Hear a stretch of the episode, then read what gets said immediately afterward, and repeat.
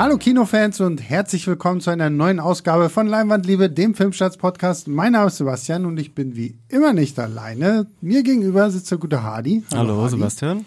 Und äh, zu meiner Linken sitzt ein komplett neuer Gast, den ihr noch nie gehört habt und den ihr vermutlich auch nur dieses eine Mal hier bei uns hören werdet. Es ist der gute Justus. Hallo Justus. Hallo, ich freue mich sehr hier zu sein. und äh, Justus ist äh, ein Schülerpraktikant, der Richtig. uns jetzt hier eine Woche eigentlich begleitet. Und wir wollten diesen Podcast ja eh zu dritt machen. Das Blöde ist halt nur, dass der gute Yves vom Movie Pilot leider heute krank geworden ist. Und äh, in einer äh, Schnellschussidee haben wir uns gedacht, ah Mensch, komm, äh, hat der Justus was zum Angeben, wenn er wieder zur Schule geht. So Ja, darfst du einmal genau. hier bei uns im Podcast mitmachen. Äh, erstes Mal Podcast oder? Ja, also das ist schon sehr ungewohnt alles, aber ich freue mich sehr. Kommt man schnell rein. Ja. Und wir reden heute über einen Film, der letztes Jahr eigentlich schon kommen sollte, dann wegen dem Schauspielerstreik verschoben wurde. Ähm, Justus hat ihn tatsächlich letztes Jahr gesehen. Richtig. Äh, Hardy und ich haben ihn jetzt tatsächlich erst letzte, Letzte Woche. Woche. in äh, Pressevorführungen geguckt. Und es ist ein Film, über den wir sicherlich noch viel reden werden, weil da wird sicherlich auch ein großer Oscar-Bass drauf sein. Er gewinnt ja jetzt schon irgendwie gefühlt alle Preise, die es so geben kann bei den Golden Globes als äh, bester Film ausgezeichnet, zumindest in der Sparte Musical Comedy. Und äh, die Hauptdarstellerin ist da auch ausgezeichnet worden. Wir reden natürlich über Poor Things von Yorgos Lantimos. Du sprichst das immer so schön aus. Ja, Ja, ich weiß aber schön. nicht, ob das, ob das richtig ist oder nicht. Also ich, ich, ich klingt egal. Ja, ich habe gelesen, der ist Grieche. Also Genau, das der ist, auch Grieche. Das ist richtig. Ähm, der ist Grieche und äh, ja, für alle, die ihn nicht kennen, er hat äh, eine Reihe sehr, sehr toller Filme gemacht. Also bei mir hat es tatsächlich damals angefangen mit äh, Dogtooth, wo es, ich glaube, das ist der letzte Film, den er noch irgendwie in Griechenland gemacht hat, oder zumindest der ein griechischer Film an sich auch ist, wo es ja um ein Ehepaar geht, die ihre Kinder äh, im, im Haus und im Garten gefangen halten und sie nicht rauslassen in die Welt und erzählen, ah, Katzen sind blutrünstige Monster und ihr dürft nie hinter den Zaun gehen und sowas. Der war schon sehr verrückt. Und dann habe ich, glaube ich, gefühlt alles geguckt, was danach von ihm gekommen ist. Das ist tatsächlich noch äh, ein äh, Film Alpen von ihm. Der ist aber, glaube ich, ein bisschen untergegangen. Den habe ich auch nur irgendwo ganz hinten im Regal auf DVD stehen. Hm. Äh, noch nie angefangen, aber den gibt's. Ja, genau, weil danach kam The Lobster mit äh, Colin Farrell. Dann hatten wir The Killing of a Sacred Deer, ich glaube auch mit Colin Farrell. Ne? Und äh, auch Barry Barry Cohen, Keegan. Keegan Oder- ja, ähm. Äh, und natürlich 2018 The Favorite mit Olivia Colman und äh, Emma Stone, wo ja Olivia Colman dann auch den Oscar als beste Mhm. Hauptdarstellerin gewonnen hat. Und da hat offensichtlich der gute Yorgos dann auch die Emma kennen und lieben gelernt und hat sie sich jetzt für äh, Poor Things nochmal rangeholt. Was war so euer erster Bezugspunkt mit Yorgos Lanti Lantimos? Georgi. Jetzt mit Georgi, genau. genau. Also bei mir auch auf jeden Fall Dogtooth. Den Mhm. habe ich damals geliebt. Ähm, war aber, ich glaube, dann im Dunstkreis von The Lobster tatsächlich. Also Mhm. ähm, ich weiß auch noch, The Lobster, ähm, als er damals rauskam, der hatte auch so ein bisschen Vorschusslorbeeren. Und äh, ich habe damals tatsächlich so, ich will kein Name-Dropping dann machen, so ein bisschen Insider-Story, aber hautnah miterlebt, wie der äh, die Kinoauswertung in Deutschland überhaupt bekommen hat, weil der fast nicht rausgekommen wäre hier und sich dann ein paar Kinobetreiber dafür eingesetzt haben, dass er rauskam. Er ist ja dann, glaube ich, trotzdem nur auf DVD im Heimkino erschienen. Aber das war ja so ein, so ein Zwischending. Er hatte das erste Mal amerikanische Schauspieler, das war ein größerer Film, aber ich hatte das Gefühl, das war so sein Übergang und der war ein bisschen holprig. Aber das war so das Ding, wo es bei mir dann richtig ge- geklickt hat. Ich finde Dogtooth bisher immer noch seinen stärksten eigentlich. Ähm, aber gerade dann auch die Sachen, die beiden Sachen mit Colin Farrell, fantastisch. Ja. Ähm, ich Ich komme glaube, der dann. Lobster lief auf dem Fantasy Filmfest, wenn mich nicht alles Stimmt, täuscht. so, Ich glaube, weil da meine ich, habe ich ihn dann auch gesehen irgendwie, weil ähm, ich einfach tatsächlich mehr von, von von der Idee fasziniert war, oh krass, der Typ, der Dogtooth gemacht hat, äh, bringt jetzt hier so einen neuen Film und die, die Trailer sahen ja immer so ein bisschen ja fast schon so Wes Anderson-mäßig Ja, aus, ja. so, ne, so, und äh, da dachte ich, oh krass, was kann das jetzt werden? Ja, es ist auch spannend irgendwie. Also ich will jetzt noch nicht zu weit vorweggreifen, aber wie es ja gefühlt diese griechische Phase gab und dann, wie gesagt, die beiden Colin Farrell-Dinge sehe ich so ein bisschen als Übergang und Mhm. dann ab The Favorite hat er irgendwie nochmal so eine neue Sparte erreicht. Ja. Wie sieht's bei dir aus, Justus? Ja, also ähm, Dogtooth habe ich tatsächlich nie gesehen. Das heißt, da kann ich nicht so mitreden, wenn ihr jetzt äh, das anspricht. Aber äh, The Favorite habe ich auf jeden Fall gesehen und das ist dann so mein erster Berührungspunkt damit. Und als ich gehört habe, dass der jetzt 2023 im Übergang zu 24 äh, mit Emma Stone nochmal zusammenarbeitet, da habe ich mich auf jeden Fall gefreut und deswegen wollte ich den Film auch unbedingt sehen. Ja, ich glaube, The Favorite war für viele, für Ja. sehr, sehr viele so dieser Punkt, wo man ihn erkannt hat. So vorher, ich meine, er hatte mit The Lobster und äh, Killing of a Sacred Deer ja wirklich namenhafte Schauspieler auch schon da, aber die liefen noch irgendwie eher so unter. Ich weiß nicht, was es denn bei The, äh, The Favorite so gewesen ist, äh, dass er auf einmal so explodiert. TikTok-Tanz. Ja, keine Ahnung. Ähm, zu Poor Things könnte man auf jeden Fall wieder die Ja, ja, TikTok-Tanz-Challenge jeden Fall. machen, weil da gibt's ja eine Tanzszene. Ähm, aber ich fand's äh, toll, dass er dann irgendwo ja auch diesen Push gekriegt hat, ja dann Ja, er schwimmt jetzt so in diesem Oscar-Mainstream äh, Genau. Fahrwasser so ein bisschen, ne?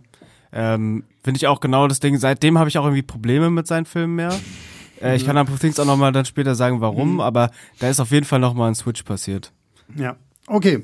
Damit haben wir Jorgos äh, abgeschlossen. Dogtooth, Justus, wie gesagt, kann ich Ja. wirklich nur empfehlen. Werde ich nachholen. ähm, auch für euch da draußen, der, der ist schon sehr anders. Der ist schon sehr speziell und auch echt so ein Psychodrama, wo du dich am Ende auch sehr, sehr unwohl fühlst bei allem, was da so passiert. Also da sind alle seine Filme, die danach gekommen sind, nochmal was anderes irgendwie so. Die kommen so von dieser äh, emotionalen Härte dann nicht immer unbedingt so dran, so, weil gerade auch mit The Favorite habe ich so das Gefühl, okay, er hat jetzt so mehr so, so eine Comedy-Schiene auch für sich. Er ist weich entdeckte.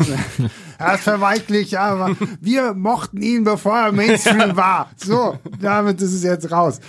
Äh, nein, aber wir sind jetzt bei Poor Things, äh, ein Film basierend auf einem Buch von Alistair Gray, einem Schotten, äh, das 1992 rausgekommen ist, das tatsächlich seit letztem Jahr auch schon in meinem Regal ungelesener Bücher steht, ähm, aber ich noch nicht dazu Ich gekommen dachte, wir bin. können auf dich zählen, Sebastian. Ja, dachte sorry, ich auch. Sorry, normalerweise ist das so, aber ähm, ich habe es dann doch irgendwie.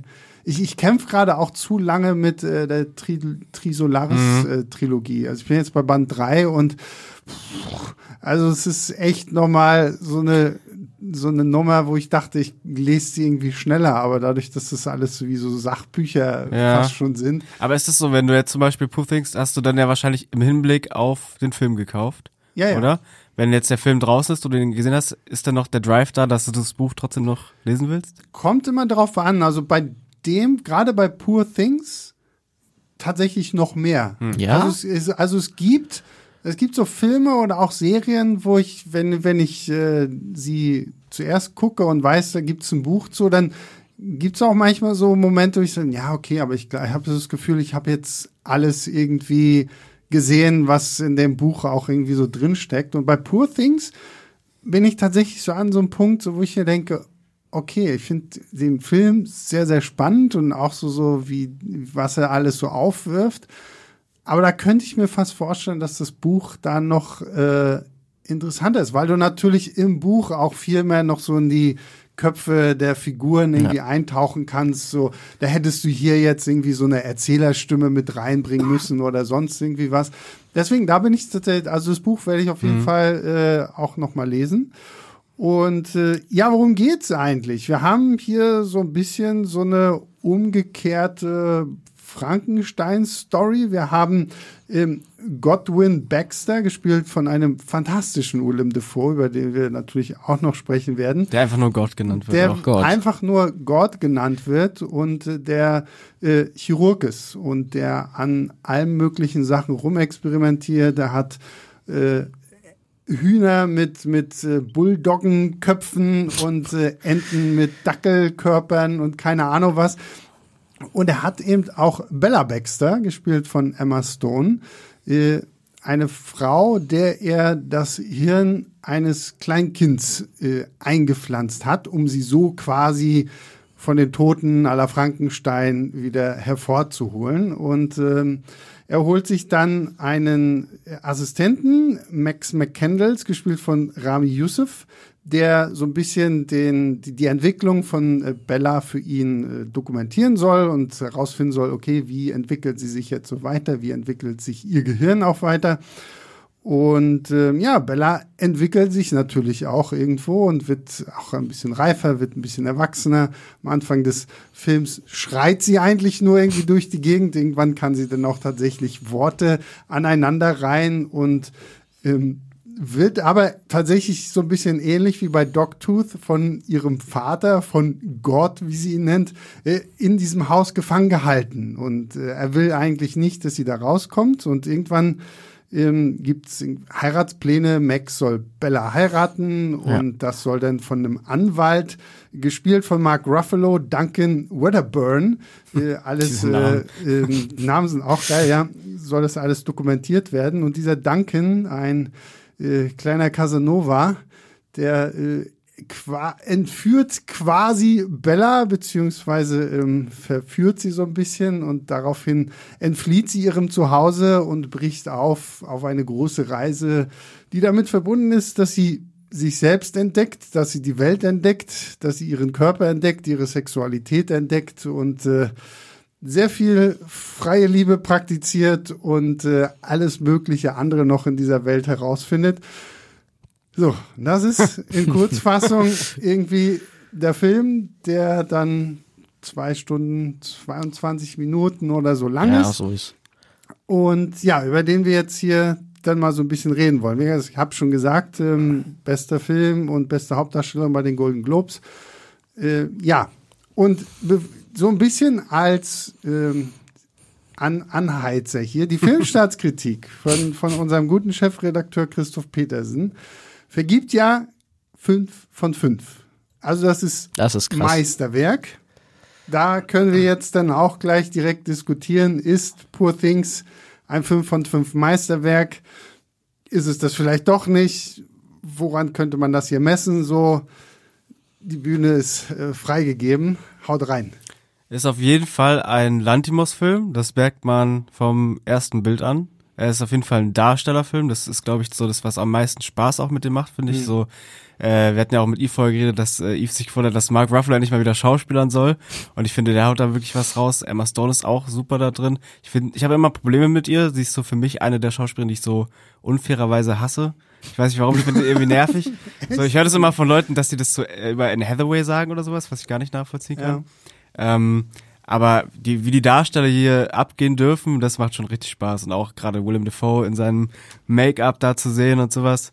Ähm, und die Bilder natürlich auch Wahnsinn. Also da hast du diese Matte Paintings oder wie sie das dann auch gemacht haben, diese großen Kulissen. Der spielte dann mit Schwarz-Weiß am Anfang, da geht's in Farbe und sowas. Und äh, ich find's spannend, also ich mag ja sowieso immer so äh, Regisseure dann in ihrem eigenen Kontext anzugucken. Und du hast ja ganz viele Sachen, die bei Lantimos immer wieder auftauchen. Du hast wieder einen Chirurgen, drin, also war ja auch bei Killing of Sacred mhm. Deer. Und äh, vor allem, was ich dann bei dem Film so gemerkt habe, ist, dass es eigentlich bei ihm immer um so Mikrokosme geht. Also es ist eigentlich immer wie so soziale Experimente aufgebaut. Also gerade Dogtooth, ne, da geht's ja dann, hast du ja schon erklärt, äh, ein Vater, der seine Kinder in diesem Haus behält und den andere Worte beibringt, um die Welt zu erklären und, zu, und wir gucken dabei zu, was dadurch passiert. The Lobster ist ja auch irgendwie, die Leute werden abgeschottet in diesem Hotel mhm. und so zieht sich das dann immer weiter und ähm, das ist ja eigentlich der erste Film, wo wir dann auch mal sehen, wie so eine Figur dann ausbricht. Die findet dann am Anfang in dem Mikrokosmos statt. Sie ist dieses Experiment von Willem Dafoe. Und dann ist es äh, eigentlich eine Fish out of Water Story, mhm. wenn sie rausgeht. Und daran lässt sich aber auch ganz gut ablesen, was du ja auch schon meintest, die Entwicklung, dass es irgendwie mehr Komödien auch geworden sind. Ja. Also der macht, der, der legt schon darauf an, lustig zu sein auf jeden Fall. Ähm, was ich irgendwie in der Entwicklung von ihm ein bisschen schade finde, weil ich finde, dass er nicht so ultra lustig ist. Seine Komik hat sich immer daraus ergeben, dass du diesen ganz krassen Kontrast hattest. Du hattest diese sterilen Figuren, die alle, deswegen dieser Wes Anderson-Vergleich passt ja so gut. Da ist ja auch diese Komik, weil die Figuren alle so steif dastehen mhm. und ihren Dialog aufsagen und da ist diese Komik drin. Und ich finde, seit The Favorite sind es so, äh, davor waren es so unangenehme, bizarre Filme und jetzt sind die so schrullig. Mhm. So. Und es ist so ein bisschen geckig. So, das sind die Worte, die mir als erstes dazu einfallen. Und es macht Spaß, aber es ist irgendwie dann, fühlt sich fast an wie so leichte Kost, die in dieses Arthouse-Korsett gequetscht ist ähm, und schnell seinen Reiz verliert. Und deswegen auch würde ich noch mal mehr diesen Wes Anderson-Vergleich anbringen, weil ähm, ich habe dieses Problem nicht so stark mit Wes Anderson, aber es gibt ja viele, die äh, sagen, dass sein Stil sich so schnell abnutzt. Hm. Und äh, gerade das, weil es auch so so präsent ist in seinem letzten Film, habe ich auch ein bisschen das Gefühl. Äh, die gehen dann auch noch mal über zwei Stunden und irgendwann ist äh, oder relativ schnell ist sogar die Luft raus bei mir, finde ich. Hm. Ja, also ich würde mich da anschließen. Ähm, Wes Anderson habe ich jetzt nicht so viele Filme von gesehen, dass ich da einen Quervergleich hätte machen können. Aber ich habe The Grand Budapest Hotel gesehen und da sehe ich auf jeden Fall äh, ein paar Parallelen. Ähm, ich muss ganz vorneweg sagen, ich bin ein riesiger Willem Dafoe-Fan. Das heißt, äh, die Performance hätte, glaube ich, schlecht sein können und ich hätte sie trotzdem gut gefunden, weil ich einfach sein Schauspiel liebe. Und ähm, ich muss auch sagen, ich habe eine sehr große Liebe für Kostümdesigns. Hm. Ähm, und die Maske von Willem Dafoe, die gefällt mir sehr, sehr gut. Die sieht, äh, dieses Überlappende hier, das gefällt mir sehr gut. Ähm, ja, natürlich, über Emma Stone muss man reden. Wir haben ja auch eben geredet, dass sie vielleicht einen Oscar kriegt äh, für die beste Hauptdarstellerin. Den Golden Globe hat sie jetzt ja schon bekommen. Ähm, und ja, diese ganze Geschichte rund um dieses Mädchen, was sich langsam entwickelt, langsam sich selbst findet, das, ich würde jetzt das bisschen sogar in diese Coming-of-Age-Geschichte auch äh, Absolut, ja. ja genau drücken. Ähm, und deswegen, ich mag so welche Filme. Ähm, und ich hatte auch überlegt, ich hatte das damals bei Stephen Kings äh, S das erste Mal, dass ich mir nach dem Film das Buch irgendwie besorgt habe. Ähm, und jetzt habe ich auch so den Drang danach, äh, mal zu erfahren, wie das die literarische Vorlage so ist äh, dazu. Genau. Hm. Ja, das ist, wie gesagt, ich glaube, das kann in, in Buchform noch interessanter werden. Und mhm, ich glaube, der genau. Roman ist ja auch so ein bisschen schwarzhumoriger angelegt, ja. deswegen das ja natürlich. Ist da, weißt du, ob da viel dran gewerkelt ist? Das war, ich weiß tatsächlich gar nicht so. Ich hatte mir nur das Buch gekauft, weil ich das irgendwie. Heißt es auch Poor Things? Ja, ja, ist oh. auch Poor Things. Ja, ja. Ähm, ich habe da gar nicht irgendwie groß drin weiter rumgelesen oder so, aber ähm, nee, also alles, was ihr so gesagt habt, finde ich auch äh, so sehr. Also gerade für das Lustige ist, ich habe, nachdem wir aus der Presseverführung rausgekommen sind, hat ja äh, der gute André, der ja für uns bei YouTube äh, für die ganze Technik und so verantwortlich ist, natürlich auch gefragt, oh, wie fandet ihr den Film? Und dann meinte ich so zu ihm so, Mensch, äh, Andi, gerade so für dich als jemand, der so auch auf dieses Technische guckt und auch so, so, so. Set, Set Designs und Worldbuilding und so, ist es unglaublich. Also ich finde, allein vom visuellen her muss man diesen Film gesehen haben. Das fängt bei den, den ganzen Sets an. Also wir sind ja irgendwie am Anfang in London, dieses Haus von, von ja. Goodwin, das ist ja schon riesengroß, Brachial. verschachtelt und ich musste so ein bisschen an so die guten alten Zeiten von so einem Tim Burton auch so ein mhm, bisschen denken. Stimmt. Gerade weil, weil so die, die ersten 20 Minuten, halbe Stunde oder so sind ja auch in schwarz-weiß gehalten und dann mhm ist es ja so ein bisschen wie bei der Zauberer von Oz. Wenn, wenn Dorothy in, in diesem Zauberland ankommt, dann geht die Tür auf und es wird, kommt Farbe ins Spiel. Und das ist ja bei Bella jetzt dann auch so. Wenn sie von zu Hause entkommt, dann ist auf einmal Farbe da. Und das sieht dann aus wie so ein, wenn wir jetzt bei Wes Anderson mal bleiben, so, so in diesen schrillen, bunten Farben tauchte äh, fast so wie Parallelwelten. Also es, wir sind dann in Lissabon und in Paris, aber Alexandria auch noch. Stimmt, ich, Alexandria. Ja. Aber es wirkt alles so so so so so halb so Fantasy-mäßig und so. Du kannst gar nicht richtig greifen. Zu welcher Zeit sollte das jetzt mhm. eigentlich spielen? Ja. So, ne? Das ist so, das ist da, also das ist erstmal toll. Die Kostüme ist unglaublich. Also allein was Emma Stone da für zigtausend verschiedene Kleider anhat. Also die, die Kostümabteilung von diesem Film wird definitiv hm. auch irgendwie ja. den Oscar absahen. Ähm, also von daher fand ich das allein schon filmisch sehr, sehr spannend. Was mich mittlerweile so ein bisschen stört, und das kam jetzt in Poor Things noch mehr rüber, Jorgos Lantimos liebt das Fischauge. Ja. also dieses so, ihr müsst, wenn, ne, wenn ihr durch den Türspion guckt, so dieses ja. weitwinklige, so das Jorgos Lantimos liebt dieses Fisch. Das war in, in, in, in The Favorite, glaube ich, fing das so ja. richtig an. Und äh, ich hatte mich mit Pascal auch noch irgendwo unter, weil der konnte leider nicht zur PV kommen und ich meinte so, äh, ja, und äh, wie, wie fandst du, und er hat darüber geredet, wie er, dass er The Favorite schon nicht mehr so ganz mochte, gerade auch wegen diesem Fischauge. Mhm. Und dann meinte ich zu ihm so, huf, na dann wird äh, Poor Things für dich nochmal schwieriger, ja. weil hier hat, äh, ist es ja fast permanent und da frage ich mich so ein bisschen, wozu? Was, was willst du damit mir aussagen? Was willst du damit wirklich zeigen? Weil die Bilder und die Kameraarbeit an sich sind toll genug, so dieses Fischaugezeug, ich, ich hab's irgendwie nicht gebraucht. Ja, es ist halt immer so diese verzerrten Welten, die er hat, ne? Mhm. So. Ich, ich finde, hier hat's nochmal besser gepasst, hier fand ich's cooler als bei The Favorite. Bei The Favorite hatte ich immer das Gefühl, dadurch, dass du, es ist ja vor allem, was du meinst, Fischei, mhm. ist ja nicht nur weitwinklig, sondern hat ja gerade hier, ich weiß nicht, ob es in The Favorite auch schon so extrem war, dass du wirklich diese Silhouette hast, also du hast ja. ein rundes Bild eigentlich. Ähm, in The Favorite hatte ich das Gefühl, weil der auch weniger fantastisch ist, hat es für mich nicht reingepasst, weil es so einen Bruch hat. Es hat irgendwie auf einmal so billig gewirkt dadurch. Mhm. Hier fand ich es irgendwie besser. Ich verstehe, aber was du meinst, es wirkt ein bisschen willkürlich. So, weil die auf einmal drin sind und dann gerade so krasse Brüche, das ist ja nicht so, als ob sich einfach ein IMAX-Bild aufschiebt, sondern verlierst Bild und fragst dich irgendwie, weil es so präsent ist, warum, mhm. warum ist diese Einstellung jetzt so gewählt? Also ich ähm, werde ihn noch ein zweites Mal angucken und dann irgendwie mal gucken, ob sich das vielleicht so auch durch die Story irgendwie ergibt, weil wir haben ja alle im Deutschunterricht gelernt, ja, man kann das ja alles interpretieren genau. und der Meister muss sich ja irgendwas dabei gedacht haben. Ähm, aber ja, ansonsten, also wie gesagt, so rein vom, vom, vom Filmischen her, wie das alles inszeniert ist, finde ich das sehr, sehr toll. Und dann, finde ich, sind wir an dem Punkt, den Hardy ja vorhin schon meinte, es ist halt auf jeden Fall auch ein Darstellerfilm. Und da muss ich kurz, weil eine irritierende Sache, die jetzt die ganze Zeit im Hinterkopf hängt, Warum zur Hölle magst du Emma Stone nicht, Hardy?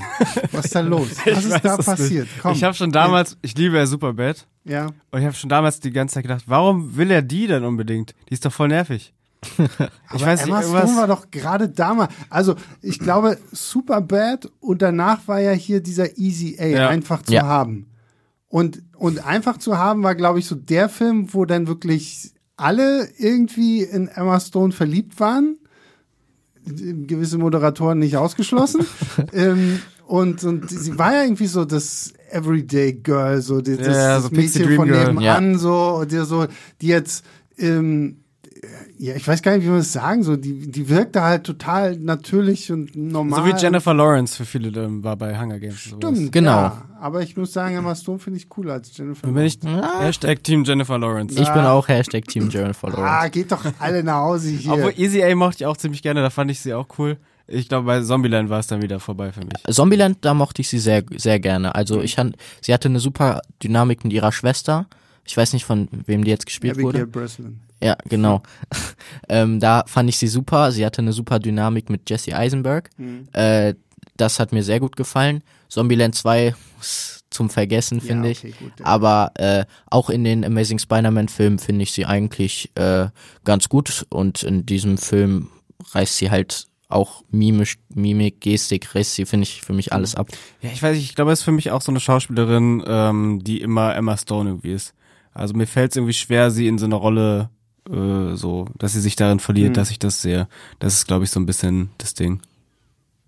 Okay. Hm. Na gut. Kann ich nicht so ganz nachvollziehen, aber gut. Ich gehe dann jetzt. Genau, so Hadi, da ist die Tür. Äh, nee, aber hier muss ich wirklich sagen, äh, war ich sehr begeistert. Also ich fand sie schon in The Favorite echt gut auch und ähm, hier ist sie ja jetzt nun wirklich einfach mal Front und Center. Also das in Favorite war sie ja naja, so fast, also war sie ja eher Nebendarstellerin zu einer Olivia Colman, obwohl Stimmt. die eigentlich ja auch irgendwo gleichberechtigt irgendwie mhm. da war. Also war so ein Dreierfilm eigentlich. Ja, ja, genau. Ja. Und, und hier dreht sich ja wirklich alles. Und ich muss sagen, also ich weiß nicht, was sie da mit einem Voice Coach und mit einem Bewegungstrainer irgendwie gemacht ja. haben muss, weil gerade am Anfang, also sie schreit ja nur und sie, sie, sie rennt ja wirklich auf der einen Seite manchmal rum wie so ein Roboter, also so total abgehackt, als wenn die Arme noch nicht so ganz wüssten. Als wenn sie nicht wüsste, was sie macht. Genau, ja. Und, und dann benutzt sie irgendwie ihre Füße, um Klavier zu spielen und haut da dann irgendwie nur drauf und machen dann ba, ba, ba. und also ich glaube, die muss halt auch irgendwie den Spaß ihres Lebens gehabt haben, einfach da mal so für, für, weiß ich nicht, zwei Wochen Dreharbeiten einfach nur gaga zu sein und irgendwie durch die Gegend zu hopsen. Und dann aber so, wie sie diese Entwicklung auch äh, weitergibt, so fand ich unglaublich stark. Fand ich wirklich, äh, also ihre Performance da hat wirklich für mich äh, alles auch nochmal irgendwie rausgerissen. Ja, am Anfang gehe ich auch noch voll mit. Also gerade was, was ihr meint, äh, wenn sie noch irgendwie so ein Kind in einem Erwachsenenkörper ja. spielen muss und was macht sie richtig gut. Ähm, ich finde, irgendwann geht es relativ schnell, dass sie so normaler Mensch ist, mhm. sag ich mal. Da geht dann irgendwie diese Faszination ein bisschen verloren. Ähm, wen ich aber richtig, richtig toll fand, war Mark Ruffalo auch seine Figur.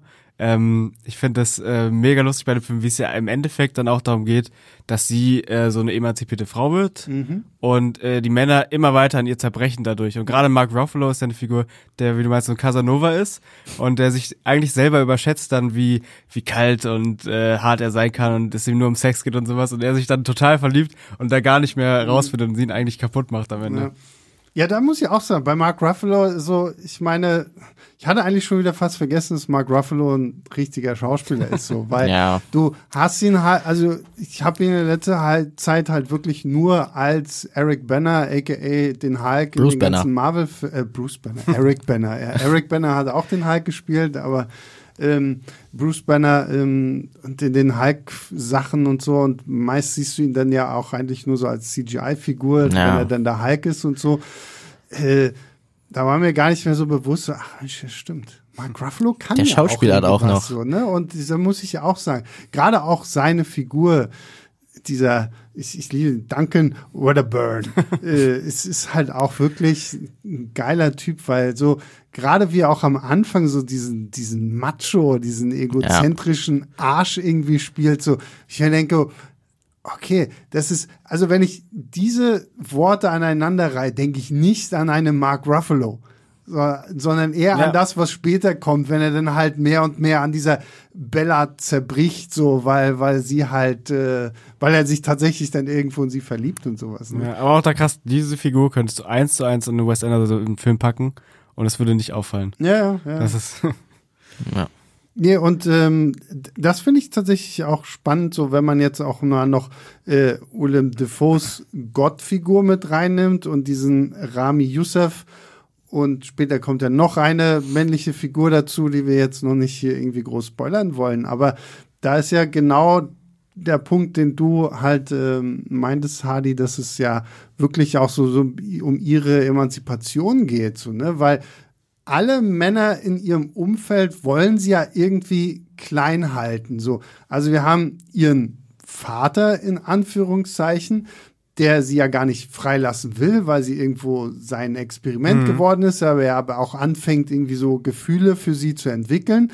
Dann hast du Max, den Assistenten, wo du auch nie so richtig, okay, will er sie jetzt heiraten, weil er sie wirklich liebt? Oder ist es einfach nur, weil er unbedingt weiterhin Teil dieses Experiments ja. sein möchte. So, da, da habe ich nie so richtig gespürt, dass da jetzt wirklich Liebe hintersteckt oder so. Und dann hast du halt so jemanden wie Mark Ruffalos Typi, der halt von Anfang an nur sagt, okay, die ist freizügig und wild ohne Ende. Sowas hat mir quasi in meinen Eroberungszügen noch gefehlt und irgendwann entwickelt sich das halt äh, zu was ganz, ganz anderem bei ihm und ähm, das, das fand ich stark. Und da muss ich auch sagen, äh, Bea war ja letzte Woche bei uns im Podcast von den äh, Stream Queens. Bei The Bea Keeper. Die, ja, genau, als wir über den Bea Keeper gesprochen haben.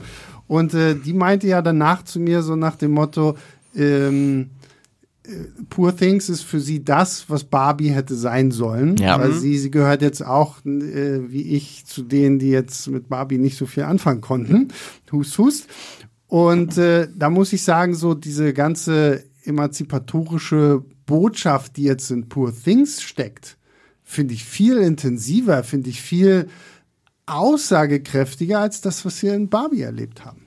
Ja, ja. kann man auch perfekt äh, nebeneinander stellen, die Filme. Ja, finde ich auch. Also äh, jetzt dieses eine, diese eine schrillige, ich sag jetzt mal, Barbie ist ja mehr so plakativ, mhm. TikTok-Bubble-Film.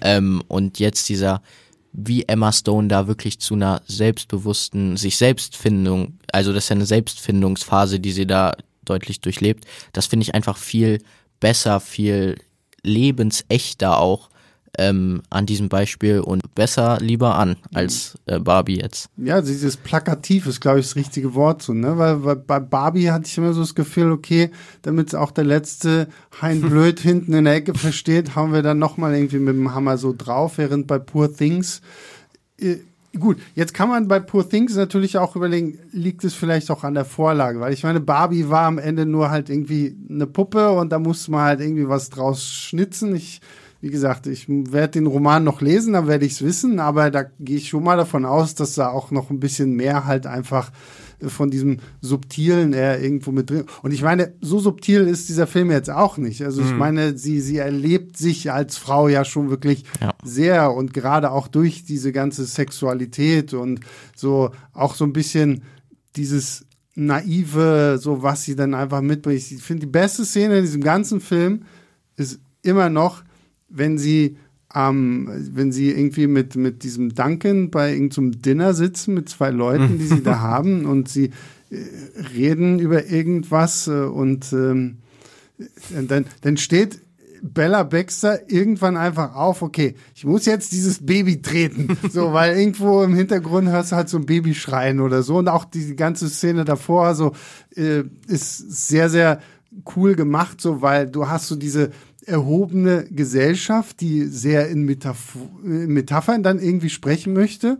Und Bella sagt dann, ah ja, du meinst also seinen Penis.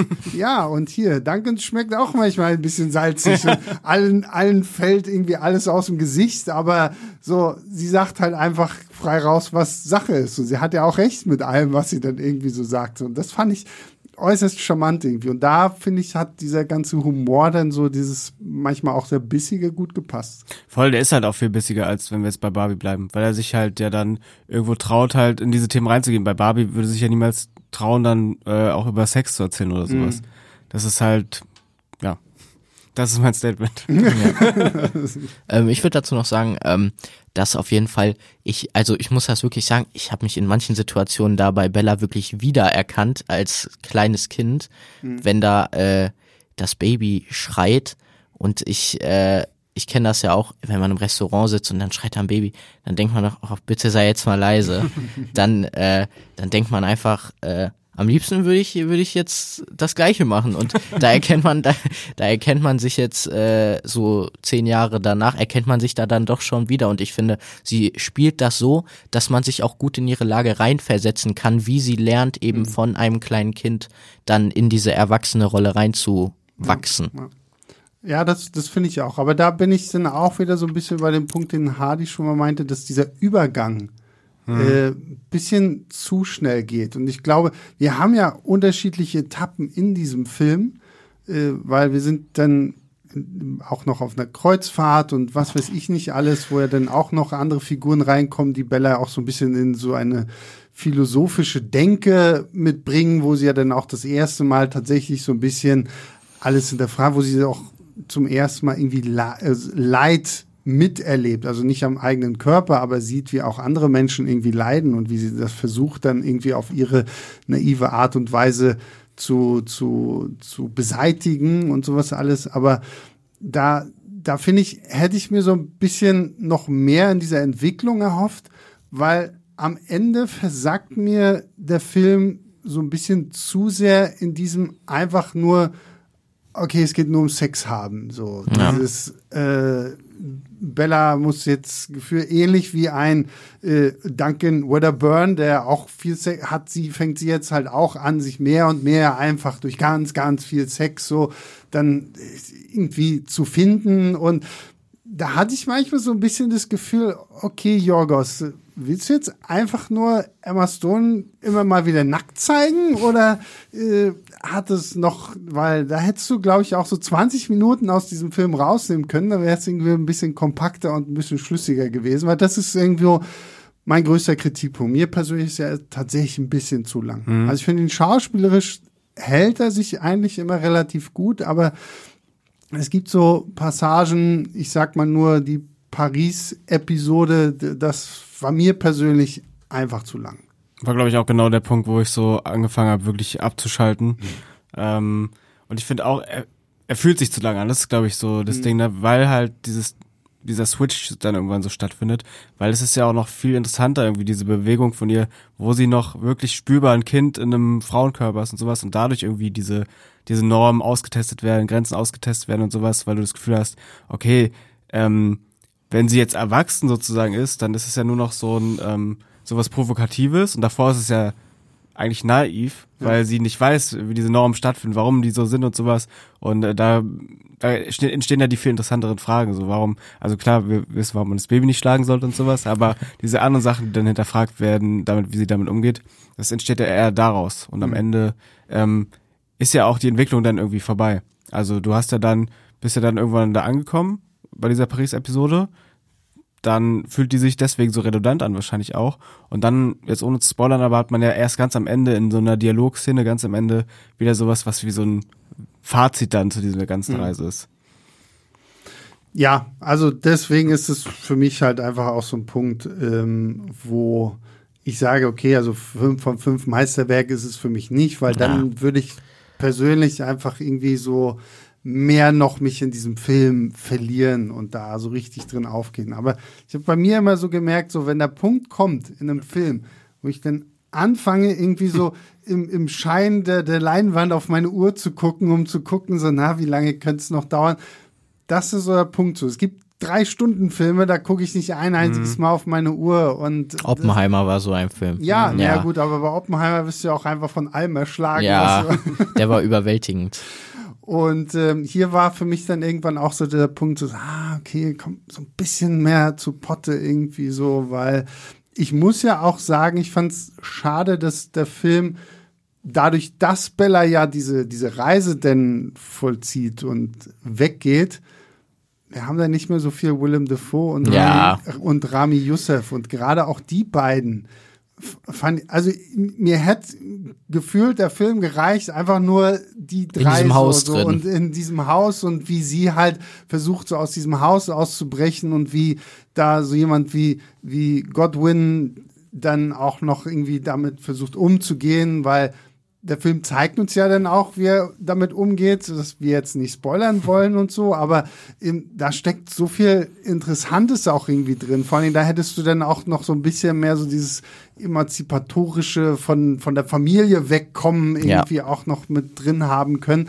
Äh, gut, hier ist jetzt halt der Fokus rein auf sie, das ist, ist auch vollkommen okay so, ne? Aber ähm, gerade weil wir eben auch schon gesprochen haben, wie unglaublich gut Willem Dafoe auch ist und wie toll ich auch äh, Rami Youssef in dieser Rolle fand. Äh, von denen hätte ich dann tatsächlich, sie kommen zum Schluss noch mal wieder so. Das Ja, es wirkt wirklich ein bisschen, als ob er sie so eine Zeit lang vergisst und dann, oh, da sind die ja auch. Oh, da, da, ich muss ja noch meine Tochter, mein Experiment, muss ich ja noch. Ja, gut. Ich meine, vielleicht ist, also, vielleicht ist es ja auch so. Ich meine, ich muss sagen, als ich das erste Mal so quasi Flügge von zu Hause aus äh, geworden bin, Hast so, vergessen, dass du Eltern hast? Habe ich vergessen, dass ich Eltern habe und bin erst äh, zehn Jahre später wieder zurück. Nein, so nicht. Aber natürlich genießt man das irgendwo Ja. dann erstmal so, ach geil, so jetzt ja, keiner, der dir irgendwie sagt, du musst um Ja. 22 Uhr wieder zu Hause sein oder irgendwie sowas so. Ne? Und ich, ich kann es irgendwo schon nachvollziehen, aber ist, das jetzt, glaube ich, auch so eine rein persönliche Sache, so dass ich einfach von den beiden gerne Ja. mehr gesehen hätte. Für den Film ist es halt jetzt so in der Struktur nicht drin, aber ich persönlich hätte von denen Ja, aber es ist ja auch total interessant, was er da so ein bisschen liegen lässt. Da vielleicht feiern wir es auch so, weil es so äh, eingestreut war Mhm. nur, aber diese ganzen Szenen von Willem Dafoe in dem Hörsaal, wenn er da irgendwelche Leichten seziert oder halt, was du meinst, dann läuft da so eine Gans mit einem Hundekörper rum und sowas. Ich woll- wollte irgendwie mehr sehen, was da noch in diesem Haus passiert Genau. und was da für Dinge rumstehen, warum äh, Willem Dafoe immer so eine komische Blase auspustet, wenn er fertig gegessen hat. Also da ist der Film halt auch so richtig schön fantastisch weird irgendwie Ja. so. Ne? Also es ist halt wirklich, äh, ja, so eine Parallelwelt irgendwie, die so ganz, ganz andere Züge hat. So auch so ein bisschen am Anfang so ein bisschen Steampunk irgendwie. Ne? So, ähm, aber ja, also es ist schon, ist schon sehr, sehr interessant. Ja, also ich freue mich ja auch sehr auf Nosferatu, der jetzt dieses Jahr kommt mit Willem Dafoe äh, von Robert Eggers. der ja auch The Lighthouse gemacht hat. Und äh, ich finde, diese, diese Performance von ihm war ein perfekter Vorgeschmack dafür, was wir noch erwarten können dieses Jahr von ihm.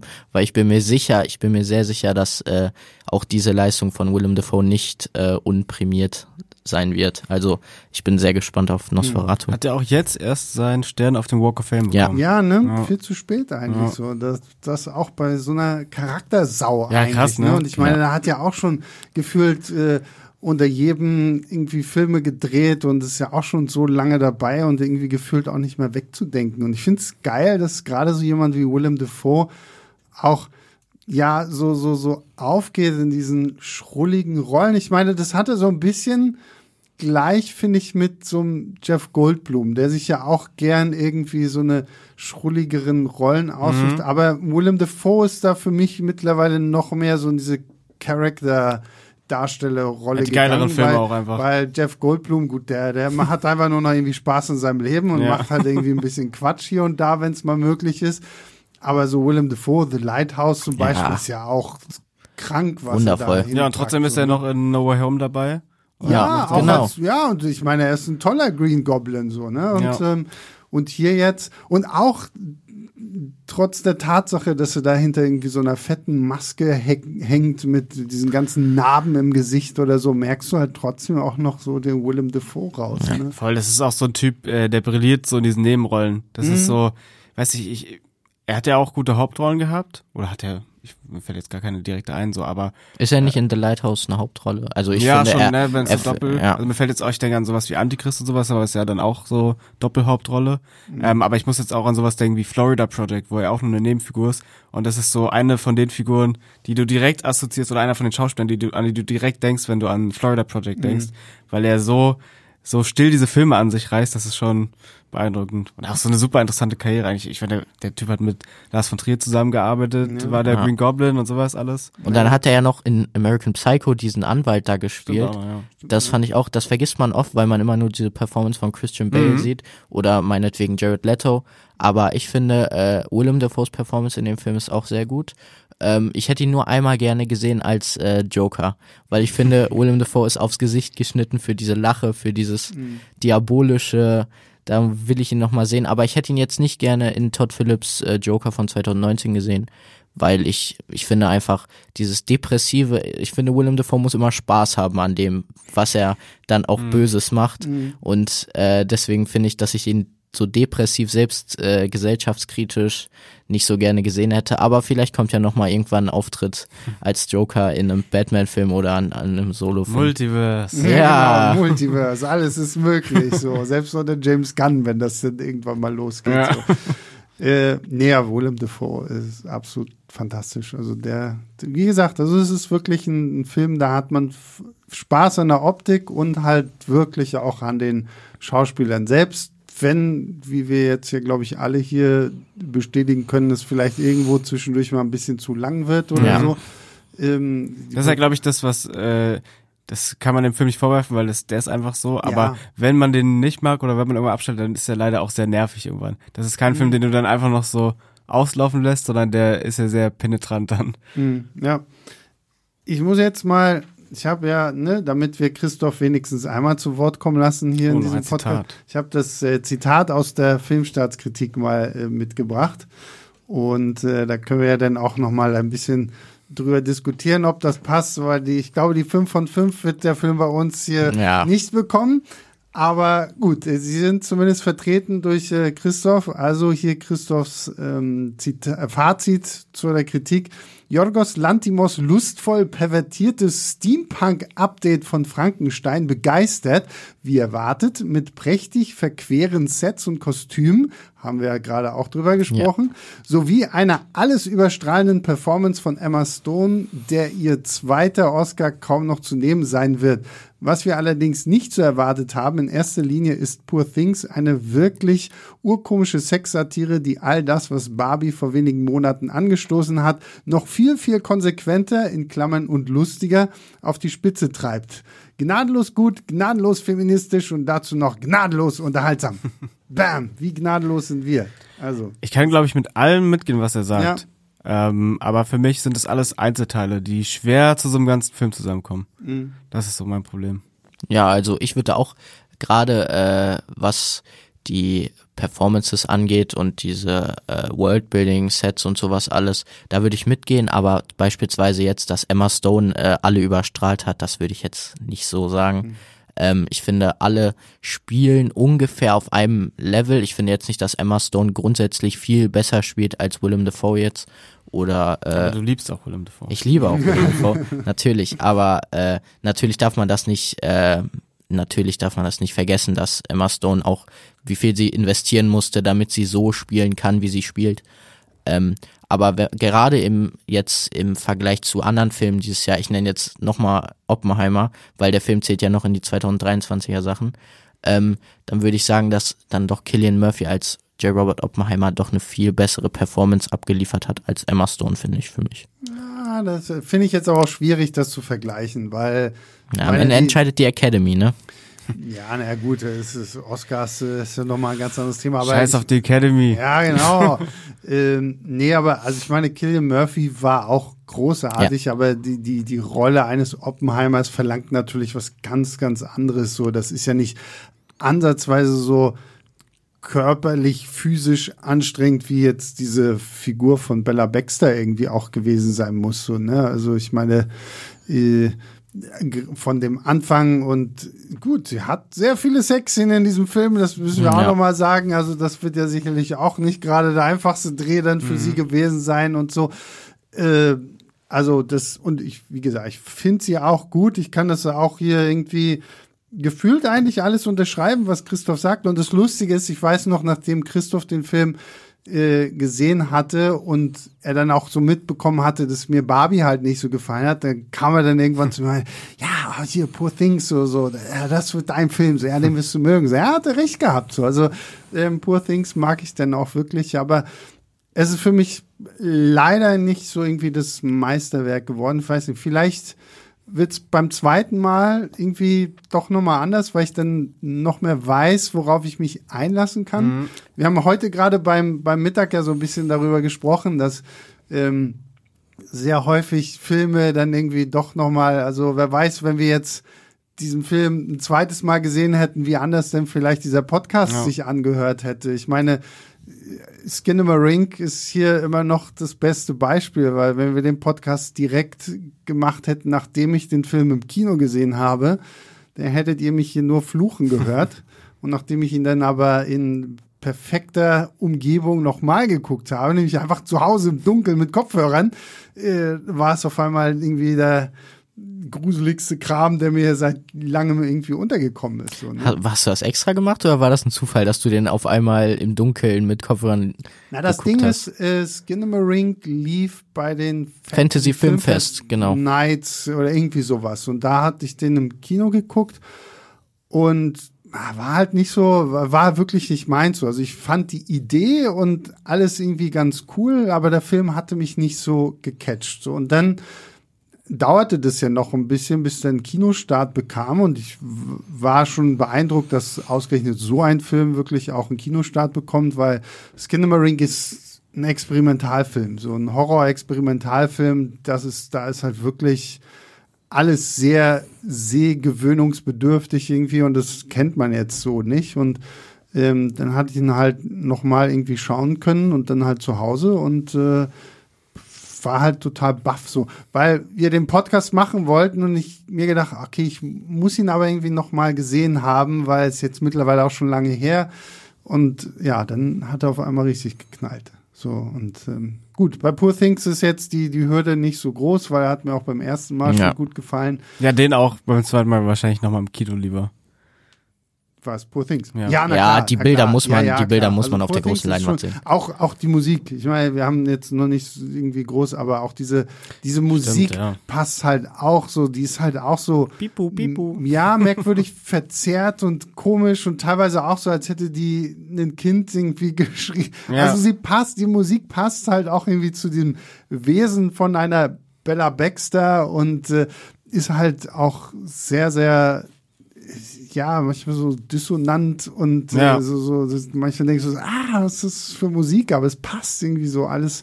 Wo ich nochmal sagen muss, dann nach den ganzen Barbie, ich war auch kein Barbie-Fan, mhm. aber ich glaube, äh, ich würde mir eher nochmal Barbie anschauen. Und ich wird auch zum Kannst du, Beispiel, glaube ich, ne? Da kommt er jetzt nochmal irgendwie ins Kino, oder? Echt? Okay. Irgendwie Ja, also sowas. Kino muss ich jetzt auch nicht unbedingt. ja.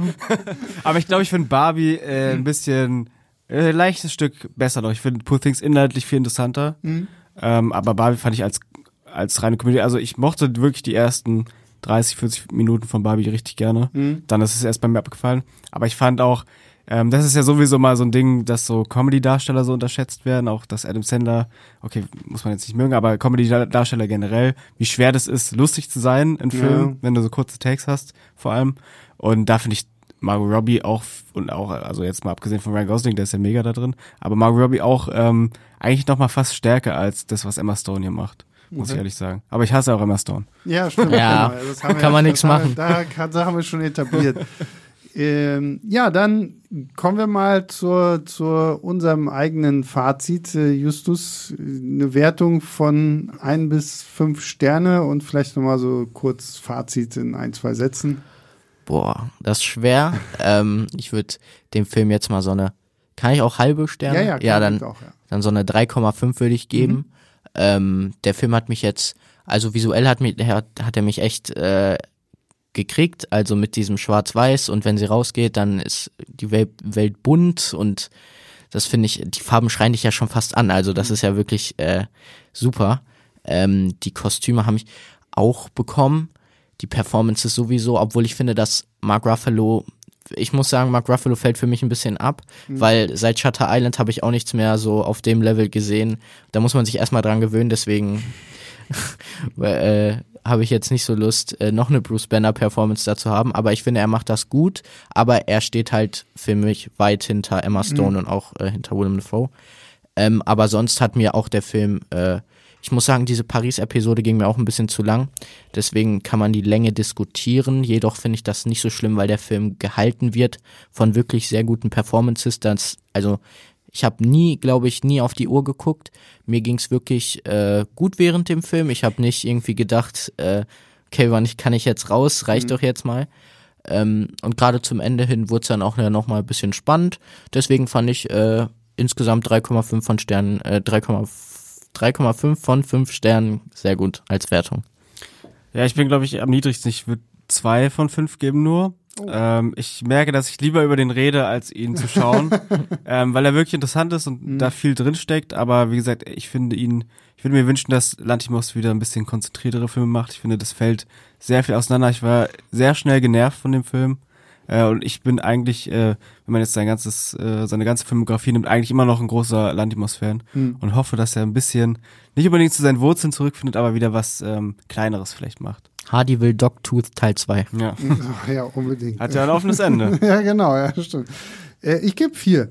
Tatsächlich schon. Also ich fand den wirklich sehr gut, trotz einiger Schwächen irgendwie, aber schauspielerisch fand ich den toll. Sets, Kostüme, all das. Also es ist ein großes, buntes Gesamterlebnis, was schon irgendwo echt wahnsinnig viel Spaß macht. Und äh, ich bin ich habe mich auch schon sehr lange auf diesen Film gefreut. Also eigentlich irgendwie seit die ersten Trailer rauskamen äh, hatte ich da Bock, aber ich muss auch sagen, ich hatte damals auch nach den ersten Trailern Bock auf Barbie. Und äh, Ja. so kann es halt manchmal gehen, aber Poor Things hat mich in, in der Warte nicht enttäuscht, auch wenn ich ihn jetzt halt nicht so für das Meisterwerk halte, was Christoph in ihm gesehen hat oder was auch viele andere in dem Film sehen, aber es ist schon ein sehr, sehr empfehlenswerter äh, guter Film und äh, der, der Kino Januar hat zumindest auf jeden Fall auch einen, einen, einen guten Start jetzt. Ist ein mit- geiler mit Januar. Diesem, mit diesem Film. Ja, ist ein geiler Januar mit Beekeeper Ja, super. und äh, aber was, was wir hier, dann können wir noch einen kleinen Ausflug machen.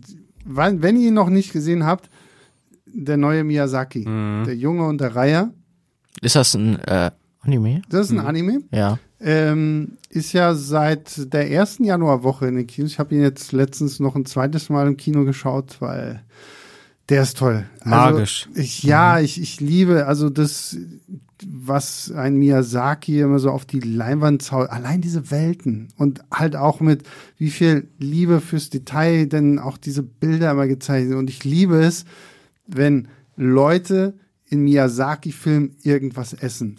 es gibt eine Sequenz in diesem Film, über die bin ich jetzt beim zweiten Mal auch nochmal wieder gestolpert. Da wird halt einfach nur eine Scheibe Brot abgeschnitten, so richtig schön, so weiches Brot, so schön dick dann kommt da dickfett Butter drauf, dann kommt da so Marmelade drauf und dann hast du halt diesen Mojito, den, den, den, den Hauptfi die Hauptfigur, den, den Jungen halt, sich das dann so richtig schön reinpfeift und dann klebt ihm die Marmelade so im Gesicht und ach, ich weiß nicht, ich, ich mag sie. Also Miyazaki kann das einfach auch so diese Welten und so die, und die verrückten Ideen. Also wenn ihr ihn noch nicht gesehen habt, äh, ich kann den wirklich nur wärmstens empfehlen. Voll, der geht auch nochmal irgendwie, ich habe das Gefühl, der geht nochmal weiter als seine anderen Filme. Es ist ja, haben ja schon einige geschrieben, dass es sich wie so ein Best-of anfühlt, aber so im besten Sinne. Ja, ja, Das ist absolut. geiler. Ja. Also den kann ich wirklich. Was war dein letzter Film, Justus, den du im Kino geguckt hast? Sag jetzt nicht Beekeeper. Nein, ich habe Beekeeper nicht im Kino gesehen. Da war mir, da war mir das Konzept ein bisschen zu billig. Äh, was habe ich denn als letztes im Kino gesehen? Oppen- Oppenheimer? Also, ja? ich, also Poor Things natürlich, Mhm. aber äh, davor halt vor Poor Things, glaube ich, war es Oppenheimer. Weil ich kann nicht, ich kann mir das nicht verzeihen. Ich bin ein riesiger Nolan-Fan, ich kann mir nicht verzeihen, äh, Nolan-Film, wo vorher ganz groß darüber geredet wurde, dass Nolan kein CGI für diese Bombe benutzt. da kann ich mir nicht verzeihen, diesen Film zu Hause irgendwie auf meinem Ja, ja, iPad zu gucken oder so. Deswegen, äh, da habe ich den, glaube ich, als letztes gesehen. Tatsächlich noch keinen einzigen Nolan-Film zu Hause geguckt. Ne? Echt? Ich hab bisher alle wirklich immer nur im Kino geschaut. Krass, ja, ich hatte letztes Jahr, ich habe ja damals Tenet vier oder fünf Mal im Kino gesehen Mhm. und mir dann extra auch 4K Blu-ray geholt und Ja. mit Kopfhörern und sowas. Und es ist immer noch geil. Ja, okay. ja, ich, ich, ich, ich will das eigentlich auch so, aber irgendwie denke ich, weil ich zum Beispiel so Dunkirk habe ich damals in, in, in London halt auf IMAX Mhm. 70 Millimeter mit Dolby Atmos gesehen und der ganze Film hat mich einfach nur so von, von diesem ganzen Surround-Sound so fertig gemacht, dass ich mir vorstelle, wenn ich jetzt zu Hause sitze und mir Dunkirk angucke, Ja. dann denke ich so, äh, was, was, was? Man muss aber auch sagen, ich sitze ungefähr einen Meter von meinem 60 Zoll Fernseher weit weg. Da kriegen alle mal einen Rappel, wenn sie bei mir zu Hause sind, weil diese, ja, aber ich brauche, ich, das, der Fernseher muss doch das Sichtfeld Mhm. ausfüllen. Ja. Dazu kauft man sich sonst so einen großen Fernseher, wenn man da fünf Meter weit weg sitzt. Okay, gut. Damit hätten wir jetzt Poor Things durch, hätten wir alles andere durch. Justus, vielen lieben Dank, dass du heute hier warst. Kein Problem, immer gerne. Hardy, Auch immer gerne. vielen Dank. Und äh, größter Dank geht natürlich raus an alle, die äh, zuhören und Woche für Woche einschalten, downloaden, was auch immer, wenn wir euch. Wie heißt die denn eigentlich? Die Leinwand lieber? Leinwand lieber. Nee, es sind eigentlich- Leinwand liebenden. Nee, eigentlich sind es ja die Schwellis. Stimmt. Die Also sie sind, sie, sie wissen ja alle, ähm, also wer Podcast mit Schuss hört, weiß, dass ihr eigentlich insgeheim alle unsere liebevollen Schwellis seid. Und Podcast mit Schuss ist ein äh, spannendes und wichtiges Stichwort, weil tatsächlich werde ich schon äh, morgen, also jetzt ist diese Aufnahme und morgen nach dieser Aufnahme sitze ich hier wieder Da- Das ist die Auf Ausgabe, auf die ich warte, seitdem wir dieses Format gemacht haben. Äh, wir sagen natürlich noch nicht, äh, welcher Film es ist, aber das könnt ihr dann nächste Woche hören. Dann gibt's nämlich tatsächlich mal wieder einen Podcast mit Schuss. Ähm, und ja, ansonsten, ne, bewertet uns bei Spotify, Apple Podcast App, wo das auch immer geht. Und ihr könnt natürlich auch eine Mail schreiben an leinwandliebertfilmstadt.de. Und damit beenden wir das Ganze. Wir hören uns nächste Woche wieder. Bis dahin, macht's gut. Ciao, ciao.